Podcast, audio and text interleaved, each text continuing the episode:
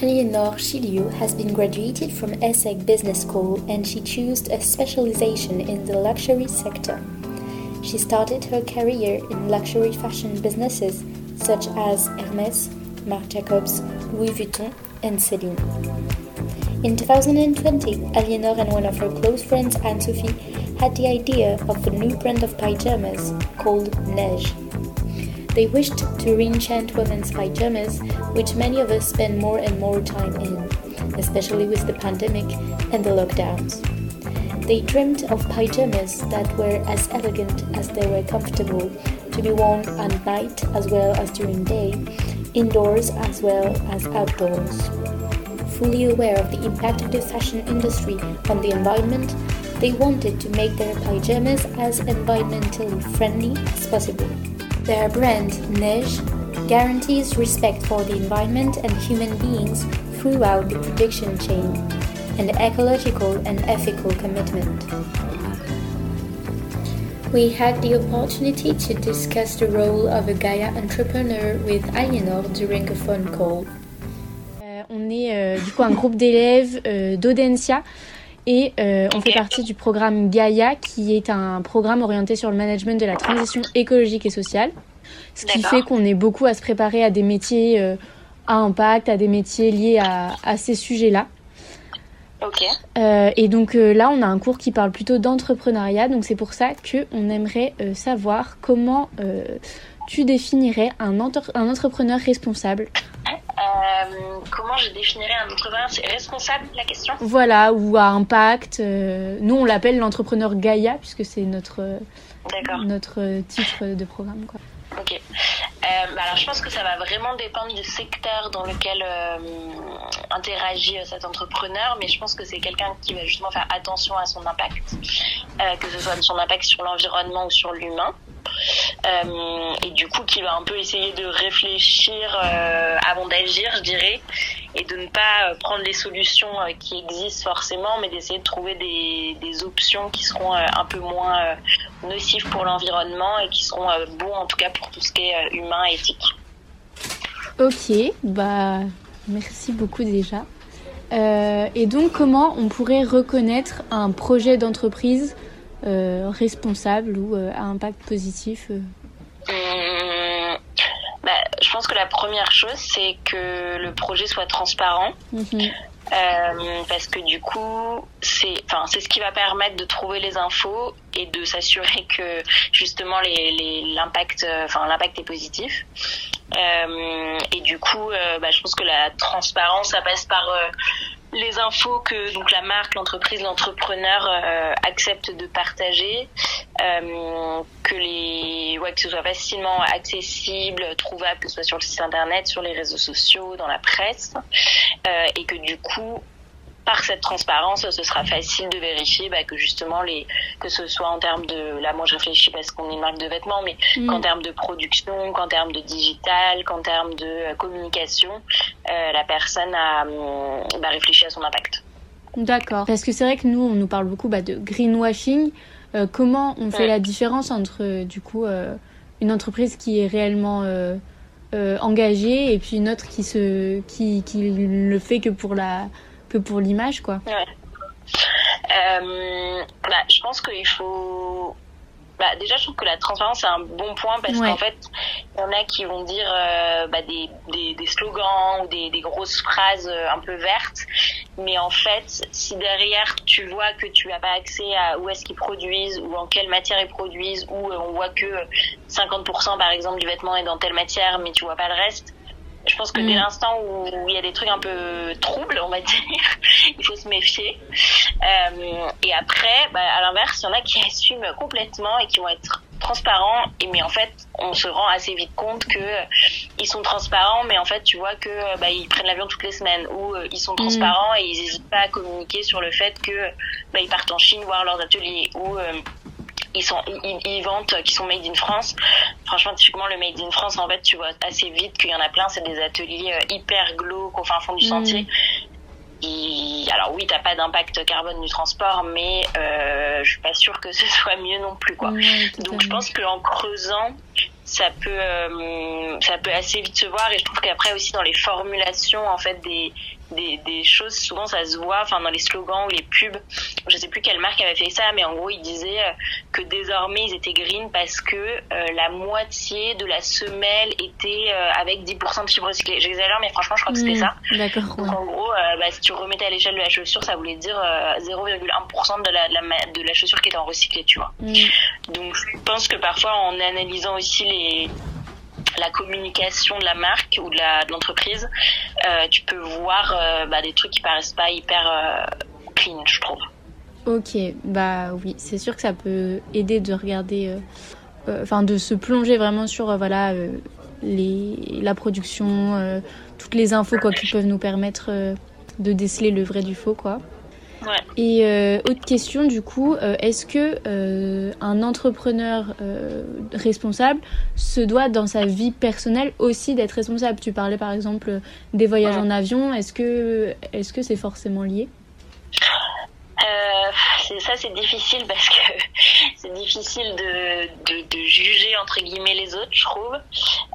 après, je pense que si, enfin, si la personne n'a pas un minimum de conscience écologique pour sa vie perso, je vois pas comment il pourrait être entrepreneur responsable parce qu'en fait euh, honnêtement c'est c'est compliqué mm. d'essayer de, faire les choses un peu bien euh, c'est vraiment facile de céder à la tentation d'aller sur des trucs un peu moins bien parce que ça coûte moins cher parce que c'est plus facile enfin plein de raisons et du coup je pense que la personne que c'est illusoire, mais en tout cas, je pense que les personnes ont un minimum de conscience euh, personnelle pour avoir envie de se lancer là-dedans, ou alors c'est vraiment, euh, c'est genre euh, très très réfléchi en mode mm. effectivement effectivement du greenwashing et ils se disent que c'est comme ça qu'ils gagneront de l'argent, mais hum, plutôt, enfin, plutôt que de se dire la personne se doit ça, je pense que ouais, j'espère que les gens qui se lancent là-dedans ils ont un minimum de conscience personnelle parce qu'en vrai c'est ça va être beaucoup de galères de coûts euh, de, de longueur en plus. Donc je pense qu'il faut être vraiment convaincu de pourquoi on le fait. Sinon euh, ça va être compliqué si on le fait uniquement pour du greenwashing ouais totalement. Bah je pense qu'on est assez d'accord avec toi dans le groupe. Et bah, toi qui viens de l'ESSEC comment est-ce que tu as pu bah, faire valoir ta conscience écologique et et euh, ben voilà changer enfin aller un peu hors des, des sentiers battus et choisir euh, vraiment un projet euh, ben, qui, qui, sortait je pense des schémas auxquels on te préparait. Et du coup mettre l'écologie un petit peu au premier plan. Bah alors très honnêtement alors je suis je suis pas je suis pas vieille mais en fait les secs c'était il y a quand même longtemps. C'était il y a 2011 que je suis rentrée à l'ESSEC euh, euh, et franchement ma conscience écologique elle est venue plus tard hein, de manière très transparente euh, après, c'est plus que, du coup, c'est plus dans mes jobs, je pense d'après. Euh, du coup, pour, enfin, pour te répondre à la question, en sortant de l'ESSEC, je m'étais pas dit que j'allais chercher un job euh, lié à enfin, avec un impact et tout, parce que très honnêtement, en 2000, du coup, c'était 2014-2015, je j'avais pas encore cette conscience écologique. Mm-hmm. Et, et après, je pense que c'est plus du coup, au fur et à mesure où elle est venue, où du coup je me sentais euh, bah, en, plus en accord avec les boîtes dans lesquelles j'étais, qui étaient des grosses boîtes. Mhm. Euh, qui faisaient pas force. En fait, c'est même pas qu'ils faisaient pas d'efforts, mais c'est que c'est des tellement grosses boîtes que honnêtement, tu peux pas avoir d'impact à ton échelle personnelle dans ce type de, de grosses boîtes. Je pense à LVMH Hermès. Euh, et du coup, c'était plus bah, de me dire j'ai envie de lancer euh, mon propre projet où je pourrais euh, entre guillemets maîtriser l'impact c'est plus comme ça que ça s'est fait. Ok, puisque c'est vrai qu'on a un petit peu euh, deux sortes de métiers à impact. Nous, on nous parle donc des métiers directement dans une structure engagée comme un, un projet d'entrepreneuriat, mais on nous dit que c'est quand même une deuxième façon, euh, celle de euh, d'aller dans une grosse entreprise et de porter des valeurs, par exemple en étant responsable RSE ou ce genre de métier. Est-ce que pour toi c'est faisable ou vraiment dans des grosses entreprises c'est vraiment trop important pour pour euh, pouvoir changer euh, à, une, aussi grosse échelle quoi. Bah, malheureusement je pense que hum, je, je veux pas vous non mais pas de problème hein, on accepte tous les points de vue. dans les grosses entreprises euh, dans les grosses entreprises la RSE elle passe quand même souvent après. Mhm. Et, euh, tu vois, j'ai des amis qui bossent euh, vraiment, enfin plus qui sont dans des boîtes comme Citeo sur le recyclage de choses comme ça, et qui réfléchissent à passer dans des départements RSE. Tu vois, là, je pense à une en particulier, elle réfléchit à passer dans le département RSE, d'accord. Et elle a un peu discuté avec les équipes, et les équipes lui disent, ben oui, quand tout va bien dans la boîte financièrement, le département RSE peut avoir un impact.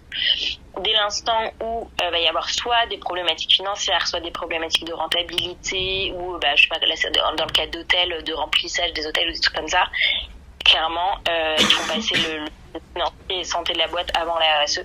D'accord. Ce qui peut être pour les équipes qui bossent là-bas euh, et qui sont là-bas parce qu'ils sont engagés, je veux dire, et qui y sont pour une raison, quoi. Euh, après, euh, c'est horrible de dire ça parce que en vrai, c'est pas avec une boîte à mon échelle ou à l'échelle de neige que on fera changer les choses. Et c'est sûr que c'est en passant par les gros groupes qu'il faudrait faire changer les choses. Mais pour le moment, en fait, je pense que ça a plus d'impact d'être CEO de la boîte et de donner l'orientation à la boîte RSE plutôt qu'être dans le département RSE. Ouais. Ok, bah c'est totalement compréhensible. Et justement, c'est une question qu'on se pose un petit peu tous euh, en ce moment. Euh, et euh, ben, plus pour parler de neige et de un peu votre projet, est-ce que avec Anne-Sophie vous avez identifié un problème particulier à résoudre? Et comment est-ce que vous avez construit votre solution autour de ce problème peut-être? Alors je sais pas si c'était un problème particulier. On a plutôt réfléchi quand on s'est lancé à se dire euh, sur toutes les étapes de, du cycle de vie de notre produit et de mhm. notre marque en général. Euh, quelles étaient les meilleures solutions donc que ce soit au niveau de la production, au niveau du packaging, euh, au niveau de la livraison, au niveau de l'entretien à peu près après pardon à la maison. Euh, et on a plus réfléchi comme ça ensuite à oh, bah, production, on a regardé un peu toutes les fibres qui existaient, les ateliers pareils, etc. Euh, plutôt qu'une solution. Le problème est, enfin, il est, global, c'est que la mode est, très polluante. Mhm. Euh, mais du coup, on a plus, enfin, il n'y a pas vraiment de réponse à ça à part de ne pas produire. Donc, euh, si, si, enfin, si on se fie juste à ça, bah, en vrai, c'est qu'il faut pas lancer une marque, très honnêtement. Euh, après, on l'a plus vu en se disant, en fait, de toute façon, si nous on lance pas de marque, les gens continueront d'acheter leur pyjama chez Etam ou chez H&M. Euh, donc, c'est plus d'essayer de proposer des alternatives qui soient moins nocives. Ok. Et il y avait déjà des exemples de ouais, de lingerie ou de pyjama ou de vêtements qui, euh, qui essayaient déjà euh, d'être dans cette optique Ouais. Pyjama, pas trop honnêtement, parce qu'il n'y a pas trop de marques dédiées au pyjama. Lingerie, ouais, il y en a pas mal qui, euh, qui, bah, qui essayent de faire attention. Je pense à Oli, lingerie. T'as Néné aussi qui essaye de faire attention. À Moods. après, vêtements, oui, il y en a beaucoup. des petites marques, que ce soit des petites marques pyjama, j'y pense pas parce que c'est pas vraiment un concurrent, mais t'as le site français qui fait des pyjamas et qui essaye de, enfin, qui fait vachement de choses sur le sujet, qui fait, mm. qui fait hyper attention à leur, impact. Et après, t'as des marques plus grosses, type Balzac ou, euh, qu'est-ce que tu vas avoir comme marque, euh, pyjama, proprement parlé, il y en a pas beaucoup qu'en font, très honnêtement. Okay. Après, tu tombes vite, Tam, Princesse Tam Tam, euh, qui eux font, enfin, je dis pas qu'ils font pas d'efforts parce que les dames font plein de trucs, mais en fait, c'est tellement un gros groupe que le temps qui change tout, ça met du temps. Oui, bien sûr. Et du coup, par quelles étapes vous êtes passé pour, euh, pour aller jusqu'à l'aboutissement du projet et sortir euh, du coup des, une gamme qui soit euh, bah, éthique et responsable? Alors, bah, en fait, on a avancé sur deux choses en parallèle le, enfin au tout début, hein, deux choses en parallèle, le choix de la fibre qu'on allait utiliser mhm. et le choix de l'atelier. Donc ça c'était vraiment les, les, deux premières choses. Euh, la fibre c'était à la fois un compromis entre euh, bah, plein de tissus qu'on touchait parce que on voulait que le, côté euh, tissu, hein, c'est-à-dire que ce soit doux, que ce soit respirant, etc., convienne. Et en parallèle, on étudiait du coup bah, les tissus qu'on soit qu'on découvrait, soit qu'on touchait, quel était leur impact et c'est pour ça qu'on a choisi le tencel parce que c'était un peu le, le enfin la meilleure maison entre un tissu qui avait un super toucher et qui avait un, impact minime. Euh, et ensuite l'atelier, bah, on est, on a, en fait, on a cherché énormément d'ateliers, que ce soit sur, euh, par exemple, on allait sur les marques qui sont éthiques, euh, donc pas de pyjama mais de prêt-à-porter, donc des marques genre Opal, des choses comme ça, mhm. euh, qui en fait sont très transparentes et ils donnent leurs ateliers. Mm. Donc on a, je me souviens, on a trouvé l'atelier d'Opal, on avait trouvé l'atelier de Pérouse qui faisait leurs t-shirts, euh, on avait trouvé bah, les ateliers de français, enfin, et on a ensuite fait une grosse liste comme ça et on a été, euh, au, donc au début on avait, on a d'abord choisi le pays parce qu'on avait d'abord fait des devis en France, mais il s'avérait que c'était très très cher. Ouais. Euh, et par rapport aux études conso qu'on avait en termes de prix final, ça passerait pas. Du coup, une fois qu'on s'est mis à, se dire, OK, on va opter pour le Portugal, on a une, une grosse liste d'ateliers qu'on a tous été visités pour à la fois vérifier, bah, en vrai, tu vois assez vite, enfin, tu vois, il y avait un atelier qui était soi-disant un atelier et en fait, on n'a jamais pu voir l'atelier. Ils nous ont reçus dans un appart. On a plusieurs fois dit, mais on peut aller voir l'atelier. Non, enfin, ils avaient toujours des raisons. Bah, peut-être qu'en vrai, c'est juste parce que c'était pas possible, mais clairement, bah, on n'est pas parti avec eux parce qu'un mhm. atelier qui ne permet pas de voir les conditions de production, euh, c'était inenvisageable pour nous. Euh, et donc, coup, c'était à la fois voir les conditions de production et aussi euh, voir un peu, bah, justement, tu vois, s'ils avaient eux cette conscience écologique dont tu parlais tout à l'heure, c'est-à-dire qu'ils fassent pas juste ça pour avoir les certifications et cocher les cases, mais qu'ils aient aussi d'autres initiatives. Donc il y en a qui euh, avaient des panneaux solaires pour gérer l'atelier ou la cantine. Il y en a qui avaient remplacé tout le parc de voitures euh, par des voitures électriques. Il y en a qui avaient euh, des traitements des eaux. Enfin voilà, qu'ils avaient un peu d'autres initiatives que les simples certifications. et du coup c'est comme ça qu'on a qu'on a choisi. Ok, bah hyper intéressant. Et euh, nous, on nous parle aussi beaucoup des, de la cartographie des processus, enfin de, de voilà comment euh, en amont on répartit un petit peu, euh, on modélise en fait l'entreprise. Et du coup, est-ce que vous vous êtes passé par ça et comment vous avez établi ce, cette cartographie? Alors, je dirais pas qu'on a fait une cartographie à proprement parler. Euh, en fait, quand nous, quand on s'est lancé, enfin, quand tu te lances, tu, enfin, tu te fais un peu un rétro-planning de tout ce que mhm. tu veux faire. Euh, disons que c'est un rétro-planning théorique de dire euh, ta com tu l'as lancé à tel moment, euh, euh, ton site à tel moment, donc ta prod à tel moment, euh, ta compta, parce que, toute, la partie juridique aussi, légale, etc. Euh, donc tu te fais ça parce que bon, je pense que c'est bien d'avoir un plan et de savoir un peu où tu vas et à quel, quelles sont les échéances aussi clés que tu peux pas, que tu peux pas louper quoi. Euh, après, très honnêtement, quand tu lances ensuite ta marque, euh, tu vois un peu au fur et à mesure et il y a pas mal de choses qui évoluent par rapport à ce que tu avais prévu. Mm. Euh, donc, je dirais qu'on avait plus fait un gros rétro-planning avec euh, un peu notre, notre plan pour le lancement euh, des six mois avant le lancement. Euh, qu'on a essayé de suivre, mais je pense qu'il faut être assez flexible parce que tout ne se passe pas forcément comme prévu, quoi. Oui, bien sûr. Mais par exemple, est-ce qu'il y avait une sorte de, de modélisation plutôt des étapes de la production euh, et de la distribution En fait, toute, euh, comment dire, toute la chaîne de valeur, est-ce que ça, vous, vous l'avez fait en amont et vous aviez déjà pris en compte le côté éthique de, de, la, de la marque? Oui. Euh... quand tu dis modélisation, je suis d'accord, parce que la prod, en soi, nous, c'est les ateliers. Oui. Euh... Quand tu, quand tu dis modélisation, tu penses à quoi? Parce bah, Ou des business plans ou ce genre de choses, c'est les choses sur lesquelles on travaille et en fait on essaie de voir comment euh, les modélisations un petit peu classiques euh, doivent changer pour s'adapter euh, à ce qui est plus responsable, écologique et en fait, c'est plutôt ça. Est-ce que vous êtes parti euh, voilà, de business plan, de cartographie des processus, ce genre de, d'outils un peu euh, euh habituels et classiques euh, dans, dans les... Bah, business plan, t'en fais parce que pour nous, on a fait un prêt par exemple, et pour les banques, tu, il te faut forcément un business plan. Mhm. Euh, après, au niveau du business plan, je pense pas que ça intégrait trop la dimension éthique parce que bah, business plan, c'est plus euh, tes chiffres, la présentation d'entreprise et tout. Et en vrai, bah, les banques, elles s'en fichent un peu. du coup, euh, c'est plus vraiment présentation de ta marque et comment tu vas bah, être rentable pour rembourser le prêt qu'ils vont accepter de te donner, quoi. Euh, donc non, je suis pas, enfin, je, suis pas sûre de, de, voir modélisation et tout ce qu'on aurait fait en particulier. Ok, non mais aucun problème. Euh, c'est simplement parce que voilà, c'est peut-être plus en rapport avec les cours qu'on suit, donc c'est pour ça qu'on voulait poser quand même la question. Euh, et euh, autre chose, est-ce que vous évaluez l'impact de Neige Paris ou, et de quelle manière? Alors, pour le moment, on l'évalue pas à proprement parler, genre au global de neige. Mhm il y a pas mal de plateformes maintenant qui se lancent, mais c'est pour des marques ou des entreprises qui sont un peu plus grosses que nous. Nous, on peut pas encore. Euh, mais je pense à des marques, à des entreprises comme Greenly, que vous avez dû voir. Euh, qui calcule bah, l'impact carbone d'une marque ou d'une entreprise.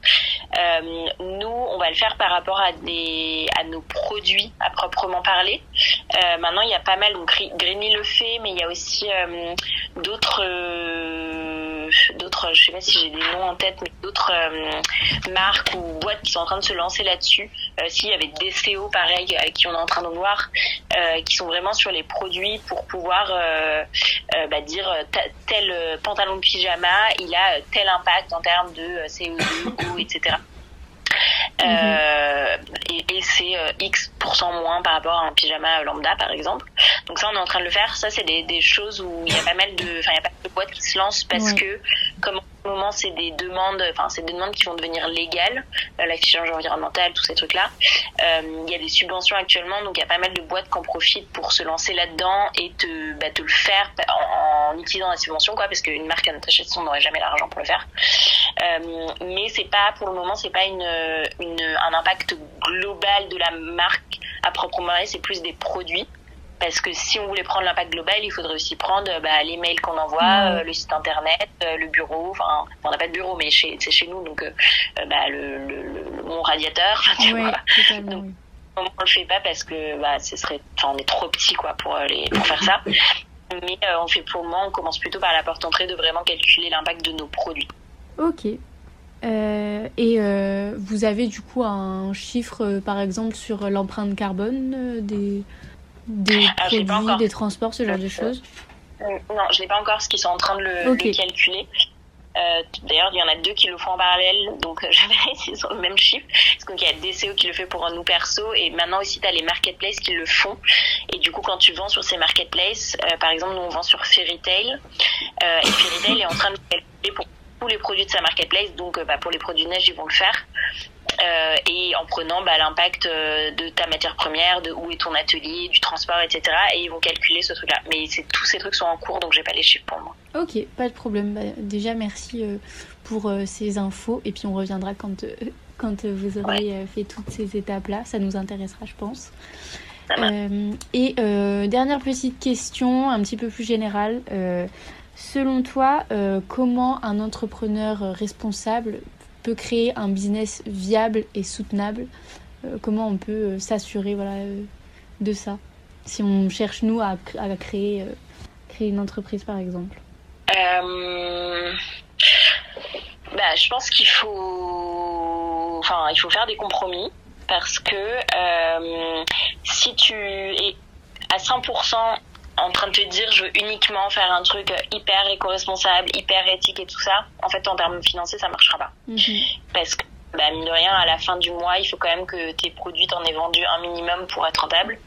Et que si t'es pas rentable, ta boîte va finir par fermer, au final t'auras aucun impact non plus. Donc, euh, donc je pense que c'est vraiment de, de, enfin, accepter de faire des compromis pour euh, garder en tête qu'à la fin de, enfin je dis à la fin du mois, mais à la fin euh, des premiers mois où tu lances, ça va pas être un problème, mais à la fin de, au bout de deux ans, quand tu auras plus ton chômage et qu'il faudra se payer, mm. et ben quand même que ta boîte elle soit viable. Donc tu vois, tu as beaucoup de marques, de petites marques qui se lancent, euh, bah, qui produisent en France, mais qui disent oui, mais euh, une robe à 200 euros, ça va être trop cher, donc je la mets à, à 130. Bah ouais, mais en fait c'est impossible, inviable, parce qu'après une fois qu'ils auront rajouté tous les coûts qu'ils devront payer, sans parler de eux se payer hein, même, euh, bah ça marchera pas. Mm-hmm. Et du coup, il y a énormément de marques qui ferment en ce moment et je dis pas que, que nous on a la bonne solution et qu'on va y arriver mais je pense que c'est pour ça qu'il y a autant de marques éthiques qui ferment en ce moment c'est qu'en fait c'est hyper difficile de trouver un compromis entre euh, bah, avoir des solutions euh, éthiques qui te font pas exploser tes coûts et qui font que tu vas du coup pouvoir rester à un prix euh, acceptable par le consommateur final euh, du coup, je sais pas si j'ai répondu à ta question. C'était quoi ta question Si, totalement. C'était surtout sur la viabilité, euh, la soutenabilité des, des entreprises. Et donc, euh, ouais, voilà, comment, comment, enfin, garder en tête que ça doit être durable, ça doit. Ouais. ouais. C'est ouais de, de ouais de, de garder en tête que à la fin, à la fin, même si alors c'est peut-être faire capitaliste de dire ça, mais en fait, si tu montes une boîte et tu montes pas une ONG ou une association, le but c'est quand même de faire bah il y a un moment. Euh, il faut quand même euh, bah, avoir ça en tête et euh, garder un modèle ouais, rentable. Enfin, en tout cas, qui soit rentable au bout d'un moment. Ouais. Sinon, je pense que je ne pas. Et selon toi, combien de temps on peut être un peu dans le flou au niveau de la rentabilité et, Et combien de. Est-ce que c'est peut-être plus long, j'imagine, qu'une entreprise un peu plus classique Alors, ouais, je pense qu'à l'inverse, il faut pas se dire que tu seras rentable tout de suite, parce que ça, c'est pas le cas. Et du coup, je pense que ceux qui se lancent sans avoir au moins deux, voire trois ans de sécurité financière, c'est très compliqué. Parce que euh, enfin là moi autour de moi j'en vois pas des boîtes qui arrivent à se payer euh, très vite. Mhm. donc euh, je pense que c'est ça c'est qu'il faut avoir en tête que tu vas avoir 2-3 ans sans te payer. Sans je dis pas sans être rentable parce que enfin ta boîte elle peut être elle peut être rentable au sens t'es pas en négatif mais tu ne dégages pas de salaire tu vois. Oui je pense que c'est ça c'est plus il faut savoir que pendant 2-3 ans alors T'as des boîtes, euh, la mode c'est vraiment compliqué. T'as des boîtes où ça peut marcher avant. Je pense à tous les secteurs euh, pharmaceutiques, cosmétiques où là tu marches beaucoup plus. Euh, mais mode, ouais, c'est sûr que 2-3 ans. Ok. Pas avant. non, mais je comprends totalement. Euh, ok, euh, bah, de toute façon on arrive bientôt à la fin. Euh, on a fait un petit peu le tour des questions qu'on voulait te poser. Est-ce que tu veux peut-être rajouter quelque chose, un petit conseil peut-être pour les étudiants qui, qui recherchent une carrière à impact positif ou voilà ce genre non, bah, je pense que déjà c'est top que les que les écoles aient ce type de cursus parce que moi ça n'existait pas à l'époque. et non, bah je pense que Enfin, c'est pas tout ce que je vais dire, mais enfin, Audencia, je pense que c'est comme moi ce que j'ai fait. Enfin, vous avez plein de stages et tout, et en vrai, mhm. c'est ça qui va aussi vous permettre de pouvoir euh, de pouvoir choisir parce que tu vois, au-delà de l'impact à proprement que vous pouvez avoir, euh, travailler dans une grande boîte ou dans une start-up ou monter sa boîte, en vrai, c'est pas du tout le même rythme. Et c'est certains, enfin, certains conviennent aux grandes boîtes, c'est certains conviennent aux start-up et certaines conviennent à, à être entrepreneur. Et ça, je pense que c'est très personnel.